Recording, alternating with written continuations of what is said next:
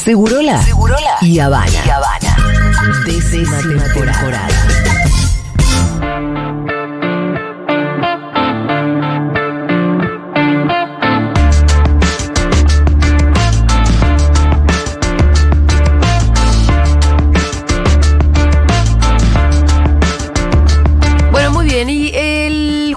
es 25 de mayo, una fecha patria. Sí. Que además, no solo, o sea, obviamente. Doblemente no- patria. Es muy patria porque ya no es que uno le remite solamente al 25 de mayo de 1810. No. Hay otro 25 de mayo que está más cercano en el tiempo, obviamente, y que por lo menos más cercano a nuestros corazones también. Sí, sin lugar a duda. Es el 25 de mayo del año 2003 que este jueves se cumpliría, se cumplen 20 años de ese hecho fundamental y me pareció Ajá. un hecho importante como para suspender un poquito los perfiles y contar un poquito a nuestra audiencia cómo llegamos a ese 25 de mayo de 2003. ¿Te parece? Arrancamos. Por favor. Menem había gobernado por 10 años el país. Su gestión. Un poco viaje del tiempo está bien, ¿eh? Arrancamos, ¿viste? Porque sí, Menem había gobernado por 10 años, bien, la- la- Sí. el- porque le robamos el auto a. para nunca. Le a robamos Fito. el DeLorean a Fito. A Fito. Había gobernado por 10 años el país, su gestión se caracterizó por las privatizaciones, las denuncias de corrupción, pero sobre todo por la convertibilidad.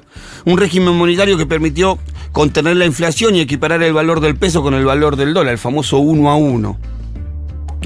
Eh, este, este, este, este, este modelo de gobierno lo que generó es la necesidad, más que ahora, de tener una determinada cantidad de dólares para poder sostener la paridad. Claro. Eso nos hizo, después de vender todas las empresas públicas, salir a pedirle plata al Fondo Monetario Rematar todo lo que había, lo que era del Estado, y después, claro, Después, cuando más. ya no había dónde endeudarse y qué hacer, las situaciones se empezaron a desnudar y el desempleo empezó a crecer de manera exponencial, la pobreza de manera exponencial, los desocupados cada vez eran más, se crean los MTD, los movimientos de trabajadores desocupados, empiezan los piquetes en Cultralco, el, gobierno de Menem cada vez más debilitado, llega a las elecciones de 1999 Claro, con una conflictividad social alta. social ¿no? tremendo, un país pata para arriba, con una pobreza insostenible, con lugares de miseria muy, muy marcados.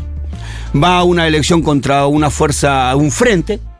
Creo que fue el primer frente en la Argentina. Sí, igual tengo que decir Sí. que eh, esa elección en realidad estuvo apoyada no en todo eso que estás diciendo, No. sino en la cuestión de la corrupción, Sí. de la fiesta de unos pocos. Digo, por supuesto que la fiesta de unos pocos en algún punto hablaba de cierta distribución. No, pero te voy a decir más. ¿Sabés con cuál era el argumento con el cual ganó de la Rúa las elecciones? Con la promesa de sostener la convertibilidad. Claro, digo, no. Con la promesa de... El 10 de diciembre de la Rúa, el 10 de diciembre de 1999, jura como presidente de la Rúa. Pero asume el mando de un país quebrado, con la promesa de... Con la promesa que Argentina no saldría de la convertibilidad, era lo único que lo, ses- que lo sostenía. En ese momento era lo que todo el mundo quería. Era igual, lo ¿eh? que había que prometer. Qué loco Ujú, cómo sí. eh, la inflación deja a un país traumatizado, ¿no? Porque era con un precio muy alto, pero no volvamos a tener inflación. Claro, era... Porque la inflación, eso lo que nos hizo fue. Planchó la inflación, eso seguro. Sí, Por eso Sí, también también había un, había un proceso de dolarización durante los 90 en que todo el mundo no quería salir tampoco un poco de la convertibilidad, también por eso, ¿no? Sí, pero sobre todo por el trauma de, de, Sí, sí, de- la inflación. de la hiper. De la hiper. De la hiper, sí. Pero la convertibilidad empieza a mostrar otra cara durante el gobierno de, de, de la Rúa. La cara de la desocupación, la pobreza. Los ministros de Economía, como salida de esto, para tener mayor recaudación y sostener eh, eh, la inversión pública, aumentan los impuestos, recortan las jubilaciones y los salarios del sector de los empleados públicos. Pero sin embargo, la desocupación se acelera. Las marchas de desocupados eh, o de desempleados, como, quiere- que- como queramos llamarlo, se hacen cada vez más frecuentes. La situación se hace cada vez más complicada porque empiezan a haber denuncias de corrupción, como la ley Banelco. También, claro. ¿no? Para- es una ley que se, que se financió, que se pagó al Congreso, a los diputados, para que votaran una ley de flexibilización laboral en contra de todos los trabajadores. Sí, toda esa legitimidad o todos esos argumentos que lo hicieron ganar también se Empieza- cayeron porque. Sí. El golpe de gracia, diría, o el golpe más complicado que recibe el gobierno de, De la Rúa es la renuncia de Chacho Álvarez, el vicepresidente. La, la alianza, a raíz de esto, pierde eh, contundentemente las elecciones de medio término del año 2001.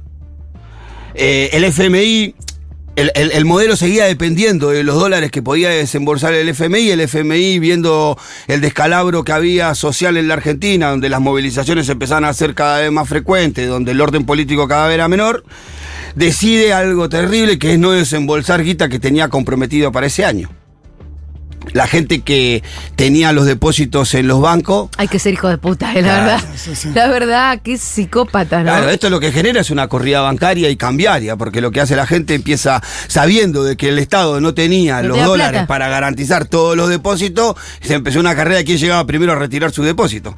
Lo que... De ahí las imágenes tan traumáticas que Claro, ustedes pueden ver de los 2001 de la Claro. gente agolpada en las puertas de los bancos. ¿no? Ahí se decreta el corralito. Que Caballo, ministro de Economía en ese momento, dice el corralito, en donde nadie podía sacar sus los depósitos, porque en realidad no estaban la plata para darle la, la plata a cada uno de ellos. Se vio una limitación respecto de, de la Sí, extracción. sí, eh, se empieza a usar la manera de, de pago con tarjeta de débito, que no existía antes eso. Eh, Se empieza, como empieza a modificarse para hacer cambios, eh, pagos virtuales, la gente no confiaba en esos pagos virtuales, eh, la situación se empieza a complicar porque no solamente empiezan a manifestarse los sectores populares y desempleados, sino la clase media que tenía todos los depósitos en, el, en los bancos. Sí, los depósitos que si vos lo tenías en una caja de ahorro en pesos, para vos era lo mismo que tener dólares. En esta circunstancia el estallido social fue inevitable y así comenzaba en el año 2001. Han ocurrido en el país hechos de violencia que ponen en peligro personas y bienes y crean un cuadro de conmoción interior. Quiero informarles que ante eso he decretado el estado de sitio en todo el territorio nacional. Las garantías constitucionales estaban suspendidas, pero la gente de todos modos copó las calles. Hubo marchas espontáneas a Plaza de Mayo y la Quinta de Olivos. Bueno, ahí de fondo se escucha todo el quilombo. El 19 de El diciembre plin, plin, empiezan plin. las movilizaciones, empiezan en la matanza, con- se- había cortes frecuentes en ese tiempo. El país, para que sepa la gente que nos está escuchando, era un quilombo. Ruta 3 estuvo cortado no sé cuánto tiempo por los matanceros. Ahí estaba Delía, Alderete Claro. y toda esa banda. Había cortes de ruta en todos lados. Era imposible movilizarse. Era un desastre el país. Pero este día se, se se realza todo porque empieza a ser parte del conflicto social la clase media. Claro. En función de sus Por sus ahorros. de sus ahorros. Mm. Y ahí aparece el cacerolazo que arranca el 19 de diciembre, que se sigue desarrollando el 20 de diciembre, en donde la represión policial, a raíz de este estado de sitio que escuchamos que declara de la Rúa y que no es respetado por ninguna de la población, porque al contrario, lo único que, que provocó la declaración Fue de sitio leña que al se- fuego, ¿no? Que se movilice la gente. Cuando escuchaste el. Ah, nos Ah, movilizamos. no, listo, vamos. Prendieron fuego todo, prendieron fuego la palmera de Plaza de Mayo, las puertas del Congreso, hubo represión, muertos, pueden ir a ver. ¿Cuántos muertos? Sí, la 30. fachada de cualquier 30, banco. No, más de 30, creo que 36, 37. Bueno, 38 creo fueron. Ah, 38 muertos a lo largo del país a raíz de la depresión, de la represión, hasta que el 21 de diciembre eh, de la de renuncia de la Rúa. No le Claro. queda otra. ¿El 20 que o el razón. 21? El 21 de diciembre. Ah, mirá. Eh, lo que deja la renuncia de, de- de la Rúa es un vacío de poder impresionante. Ese mismo día, Ramón Puerta, que era presidente provisorio del Senado, asume como jefe de Estado. El 21 de diciembre asume como jefe de Estado. ¿Hasta cuándo duró? Hasta el 22 Ah, de sí. diciembre, que renunció y convocó a la Asamblea Legislativa, quien eligió el 23 de diciembre a Adolfo Rodríguez Sá.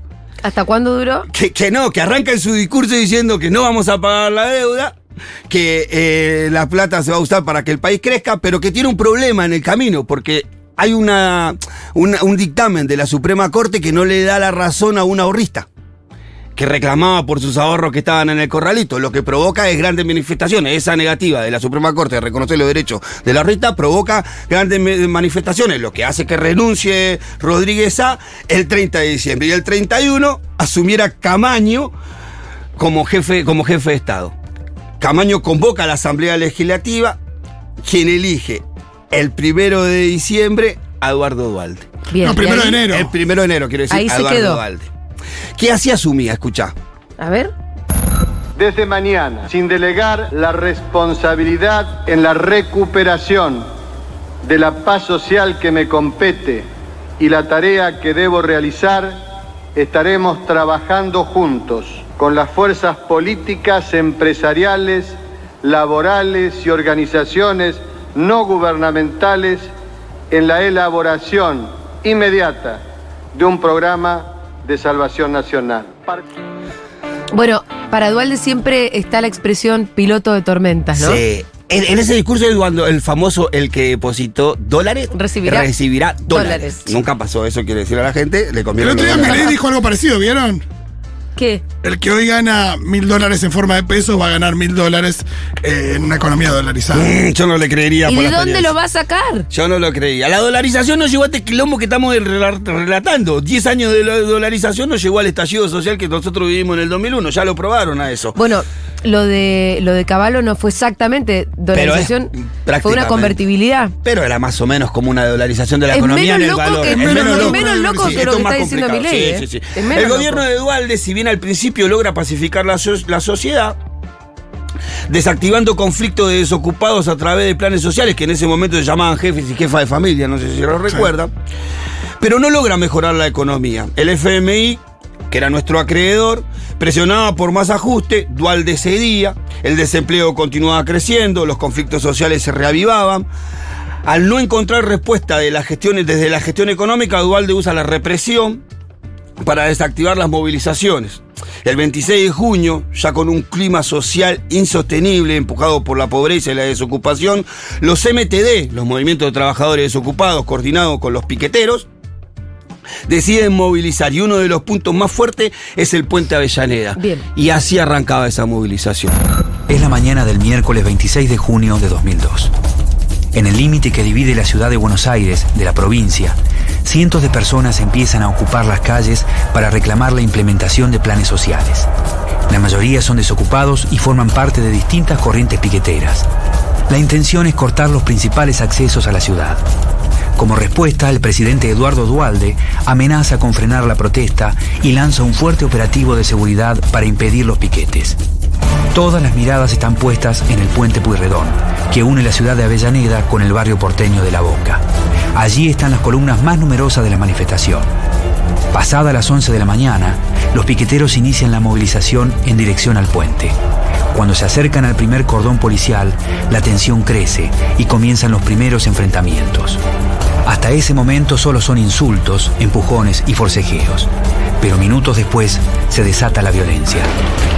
¿De dónde sacaste este fragmentito? Eh, encuentro, canal De un Encuentro. La crisis, eh, no, eh, eh, y Santillán, una lucha, una historia de lucha. Se llama el, el- el- el documental de donde saqué este, este trozo. En esa represión, como bien digo, eh, asesinan a sangre fría de una manera despiadada y perversa a Maximiliano Costequi y Darío Santillán. Hablamos en alguna vez, Maximiliano Costequi no, no tenía una, una historia de militancia, más bien se había recién eh, sumado a un pequeño grupo que tenía un comedor allá por la provincia de Buenos Aires. Maximiliano, eh, Darío Santillán sí era un luchador que ya venía involucrado en los MTD hace tiempo, que había participado en distintos cortes de calle. Los dos encuentran la muerte. eh, eh, eh, a mano de la policía, en el puente Pueyrredón, en la estación de Avellaneda más precisamente. Eh, como resultado de esto, bueno, no le queda otra salida a Dualde que, que renunciar. No daba, no daba porque las movilizaciones se empezaron a, a multiplicar, porque la presión social sobre Dualde no cesaba. No Sí, le que llamara elecciones, ¿no? Porque- Sí, que, que llamara a elecciones, y así lo hacía exactamente. Para avanzar en otro proceso que el gobierno se ha propuesto y que la sociedad toda reclama. He decidido que dentro de cuatro meses a partir de hoy los argentinos elijan en internas abiertas y democráticas sus candidatos a presidente y vicepresidente de la República. Y 120 días después, todos decidiremos quién nos conducirá los próximos cuatro años. Así llamaba Dualde a elecciones. Arrancaba la campaña del año 2003. Los candidatos más conocidos. Traje, había traído una encuesta, pero eran muchos audios y no iban a Yo creo que la gente se ubique en esto, ¿no? De cuando estamos hablando. No había kirchnerismo. No, no, eso vamos- conocíamos. eso vamos a contar, Pero sí. para, para, para No existía. visualizarte que no existía, existía. Nada. eh, ninguna representación para quienes nos gustaba, nos sentíamos gente que le gustaba la Rodríguez, política. A- Rodríguez Aujo pintaba como un tipo que representaba ese peronismo de izquierda. Pero más o menos. Había tipo, tenido algunos movimientos, nadie se refleja- la bandera. No, no, pero si vos. Rodríguez Sá yo tengo una en encuesta del. hombro. Yo, yo iba, a traer, pero tenía una encuesta que, eh, que, que marcaba esto que vos decís, en donde una encuesta en vivo que le hacía Canal Sí. 9 a la gente, y lo- lo- lo- los candidatos, el candidato más nombrado es Rodríguez Sá por los peronistas. No, pero también recordemos el discurso que tenía Carrió en esa época. También Sí, era una cosa donde. Bueno, eso uno- decía, Carrió también era por uno piensa en Carrió hoy, pero el discurso de Carrió en esa época eh, era un discurso muy diferente al. Néstor Kirchner, cuando sale a dar la conferencia después de los primeros, los, primeros resultados, él sale a hablar después del 50% de la mesa secrutada, reconoce la elección de Carrió. la reconoce como una elección eh, buenísima y como que en su alocución intenta tender un puente con Carrió inclusive. Pero sí, López Murphy, Rodríguez A, Carrió, Menem, que se presentaba otra vez a disputar las elecciones, eran los candidatos más conocidos del ¿Caballo no fue candidato en esa elección? No, en ¿O esta no? no. En esta no. El cuarto puesto estuvo entre López Murphy, pero lo vamos a ver. Pero empezó a aparecer de allá desde el sur un nombre que no se conocía mucho. El nombre de Néstor Kirchner. Nadie sabía cómo se pronunciaba. Nadie sabía cómo se pronunciaba, nadie había escuchado demasiado hablar de él, bien del sur de la- del país. En ese momento era gobernador de Santa Cruz, pero un hombre de carrera política. Había sido intendente de Río Gallego, había sido presidente del PJ de Río Gallego, presidente del Partido Justicialista de Santa Cruz. Había tenido una gran gestión surfeando todos esos momentos de turbulencia que parece Santa Cruz no haberlo vivido tanto como el resto del país, eh, gracias a la gestión de Néstor Kirchner. Y él empieza a juntar voluntades dentro del PJ. Empieza a caminar, a juntar voluntades. Y se empieza a convertir en uno de los candidatos más importantes del Partido Justicialista, con un gran poder de oratoria, caminando, recuperando banderas del peronismo que habían estado guardadas en cualquier, que vaya a saber en qué baúl durante el menemismo y durante todo este proceso político muy complicado. Y empieza a ser uno de los candidatos más importantes del Partido Justicialista, recopilando apoyo de gobernadores, hasta inclusive de Dualde. Y este era el spot de campaña. A ver. Usted no lo conoce demasiado porque Ah. es nuevo. No pertenece a la generación política del fracaso. Tomó su provincia muy endeudada. Viejo. ahorró. Y hoy Santa Cruz tiene el menor índice de desocupación y los más altos salarios de Argentina. Tiene equipos, tiene planes, sabe gobernar. Anda tranquilo por la calle, quiere a su familia, no miente, hace lo que dice, es tal como lo ves. Un día vamos a decir que con Kirchner pudimos mejorar el futuro de nuestros hijos. Los que seguimos amando a la Argentina, construyamos con Kirchner esa Argentina que queremos. ¿A dónde lo votamos? Ahora- ¿A dónde lo No, voto a este boludo, hombre? Por no, favor. No, porque- pará, pero este, este spot te dice algo. No, pero igual, sí. Vos sí, porque a lo estás pensando Sí, sí, ahora. sí, Es eso. Pero boludo, pensá en este spot sin pero- conocer al tipo, era como. Pero para Sí, ese momento era mucho. votar. Ojo, para ese momento habla de una provincia bien gestionada, donde Sí. ahorró, donde, donde podía eh, que podía andar por la calle tranquilo. El spot de campaña es bueno porque marca todo lo positivo de Néstor Kirchner. Sí, el spot no, no es malo, pero eh, me parece que hay una cosa ahí respecto de eh, que. Eran así también No, en que- esa época. que- Los ¿no? spots eran así. Eran y, así, y que también era. Ahora te voy a mostrar el de Menem. Si querés, No, Menem. así, pero es gracioso porque el spot no contiene Menem como ninguna hizo. mística. No, sí, me, no, me piden que vuelva porque que no lo defraude, que, que devuelva, qué sé yo. Por eso, pero eh, también había pasado lo de Reutemann, era el candidato de Dualde, estaba Menem. Me parece que, que también iba por ahí. Sí.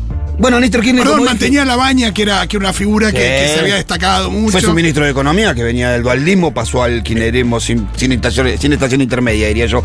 Néstor Kirchner hace una gran campaña, como dijimos, recorre todas las provincias, eh, con un gran poder oratorio. Creo que la virtud más grande de Néstor Kirchner era el poder de oratoria que tenía, recuperar esos valores del peronismo. Y lo tenía simbólico. convicción, ¿no? Porque tenía de verdad en la cabeza un plan que ni nos veíamos venir, que existía. Y logra hacer una gran elección, o una elección aceptable, diría yo. Y ahí, por eh, más o menos las 7 de la tarde, en el noticiero de Canal 13 pasaba esto, mirá.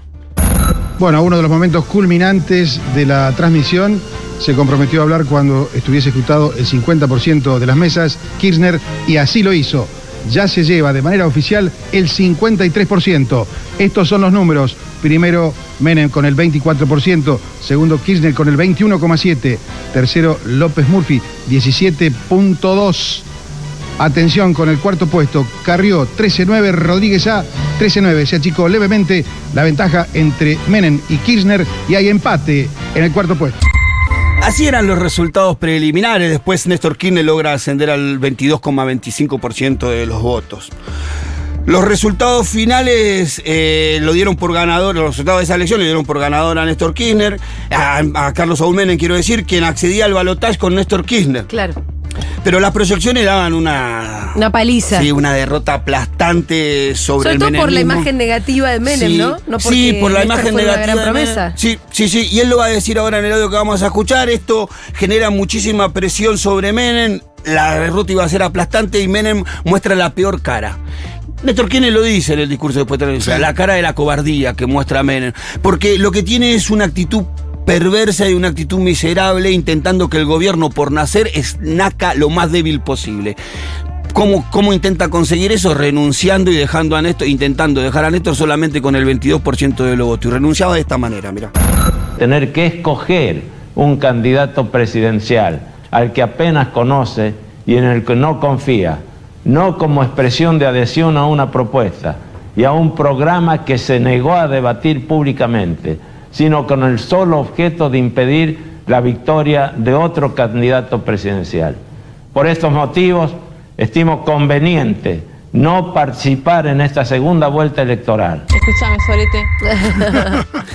Así se bajaba Carlos Saúl Menem en la elección, provocando el enojo de Néstor Kirchner, Claro. dando el discurso que el cual, el cual le reprocha a Mirta Legrand en su cuando En el almuerzo en el el que va, almuerzo sí. que le dice que no, un discurso muy violento porque Néstor Kirchner destruye el neoliberalismo y el menemismo en un discurso y lo tilda de cobarde, que mostró la peor cara que tiene, que es la cara de la cobardía, que fue su cara de siempre en algún momento dice. Con esta decisión, Néstor Kirchner es consagrado como presidente de todos los argentinos, dejando atrás 20 años de neoliberalismo, que sumió al país en los niveles de desempleo y pobreza más grandes de la historia y daba comienzo a una década de crecimiento y prosperidad solo comparable con los años del primer peronismo. Y así, mis queridos, eh, volvía a salir el sol para la Argentina, el sol del 25. Una nueva nación se levantaba y sonaba de esta manera, escúchenlo. Yo, Néstor Carlos Kirchner, juro por Dios, nuestro Señor y estos santos evangelios, desempeñar con lealtad y patriotismo el cargo de presidente de la nación y observar y hacer observar fielmente la constitución de la nación argentina. Si así no lo hiciere, Dios y la patria me lo demanden. y hace entrega del bastón presidencial al señor presidente de la Nación, doctor don Néstor Carlos Kirchner. ¿No? Había como había una esperanza en ese momento.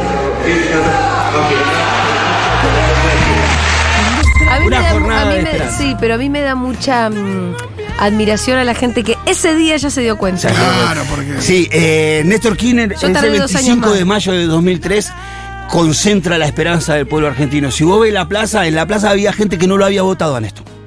Claro. En esa plaza de mayo.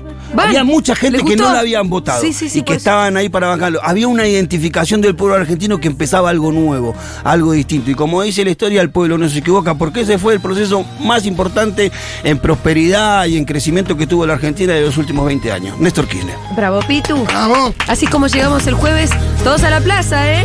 Gracias, Pitu Salvatierra.